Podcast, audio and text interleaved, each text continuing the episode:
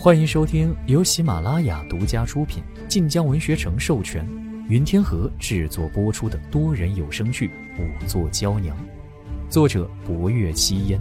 欢迎订阅。第六十三集。这一日依旧是整日赶路，待到了日落时分，队伍入了一处村镇。此刻时辰还算早，可若再往前走，便要错过此处。而下一个村镇不知在何处，难免又要再行一夜。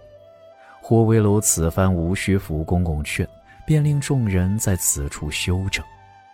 此处已出了青州地界，入了洛州。客栈较来福客栈更大，绣衣使将空闲的二楼七八间屋子包了下来。不若幽照例住在霍威楼旁边的尽头屋子里。连着赶了两天一夜的路，莫说不若幽，便是绣衣使们也个个面露疲惫。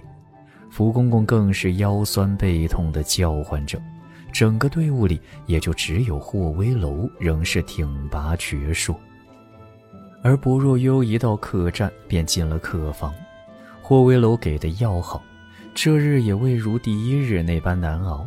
可在马背上颠了两天一夜，可比马车上走一整日要难受多倍。不若幽不敢大意，他是去帮霍威楼验尸的，若在路上便累病了，便是误事。因此傍晚时分用完晚膳。简单擦洗之后，他便和福公公说了一声，上榻歇下。霍威楼得了福公公禀告，轻嗤一声：“哼，昨夜只他一人睡过。”哎，侯爷难道将悠悠当男子用不成？说起来，不若还是给他寻一辆马车吧。不可，林怀已经到了，耽误不得。那侯爷仍带着悠悠好了，让他骑马，只怕还要出岔子。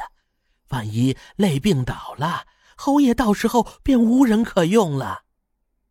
霍威楼淡淡嗯了一声，仿佛不是很情愿，却不得不为之。不若幽这一睡，睡到了天昏地暗。第二日清晨醒来之时，便觉元气恢复了大半。待用过早膳。一行人又准备启程，不若幽心道：此前无法，霍威楼才带了他一路，如今休整一夜，他多半要自己骑马而行了。为此，他穿了两条衬裤。然而等他出来，霍威楼却在马背上对他招手：“还不过来？”不若幽走到他跟前：“侯爷，今日民女自己……别耽误功夫。”说着，一轻身，又将不若幽捞到了自己身前。不若幽犹豫一瞬，见其他绣衣使都看着自己，到底不敢多言。待马儿驰出客栈，十分自觉地将兜帽戴上。马儿歇了一晚，这日脚程亦更快。而此番霍威楼不进洛州城，直往栖霞山而去，走近路节约了些时间。等到了栖霞山山脚下的时候，夜色才刚刚落下来。知道武昭侯今日便至，在栖霞山山脚下等候之人颇多，而法门寺不仅万佛大会不办了，连山门也一早关了。因此，霍威楼到的时候，山下冷冷清清，并无任意香客。老远的，大家便见霍威楼身前有个什么。众人皆知霍威楼的秉性，一时还以为霍威楼身前带了什么物件。可当马儿驰近，渐渐看出是个人形之时，所有人都面色微变。而当霍威楼勒马到了跟前，众人看出霍威楼怀里有个貌美女子之时，无一不惊讶地瞪大了眸子。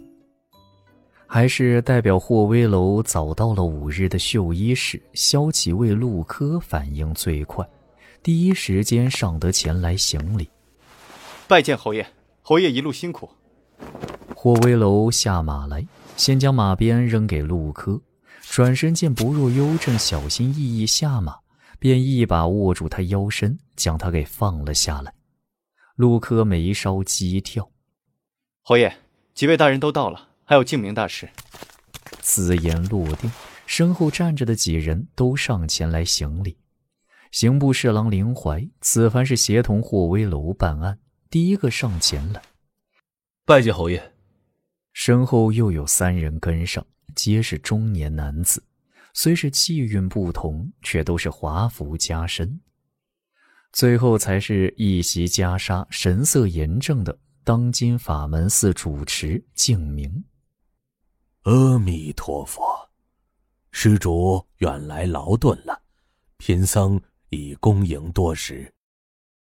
霍威楼不礼佛，也不如何信佛。见状，只点了点头，便作罢。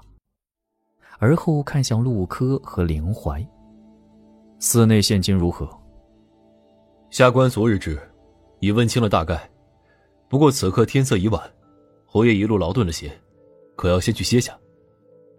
林大人还不知本侯的规矩。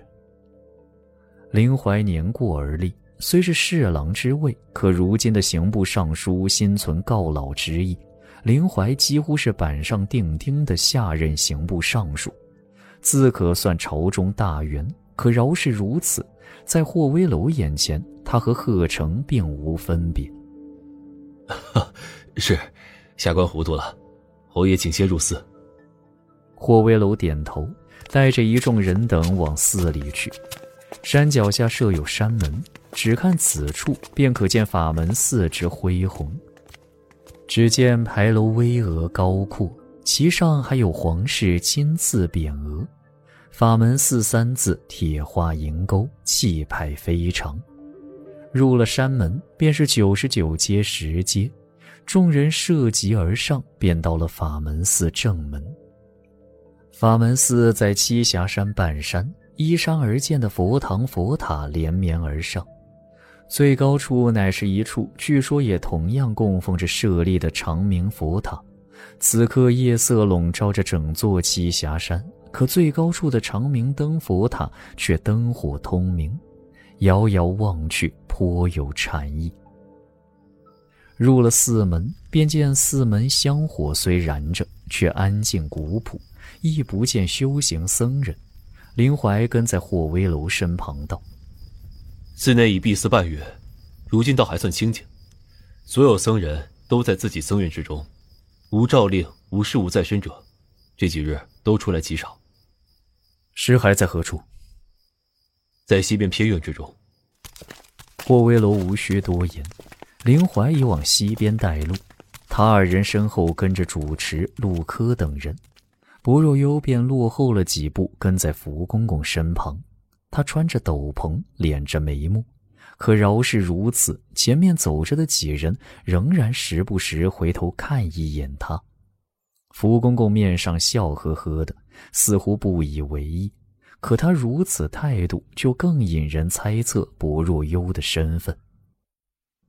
沿着寺中廊道往西，很快，放着尸骸的地方到了。说是偏院，却是一处还未启用的崭新佛堂。一进院门，林怀便道：“此处为法门寺去岁扩建之地，是打算用作僧人们平日里讲经修行。此番暂用来停放尸骸。冯大人的尸首也停放在此处厢房内。”霍威楼淡淡颔首，几步便到了灯火通明的正厅之前，可还未进门。他当先看到了一尊七八尺高的金身尊者像，被孤零零地放在了正堂之内。他驻足，眉头微皱。这是。本集结束啦，喜欢就点亮右下方的小心心吧。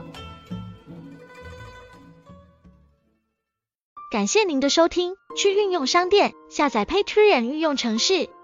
在首页搜索海量有声书，或点击下方链接听更多小说等内容。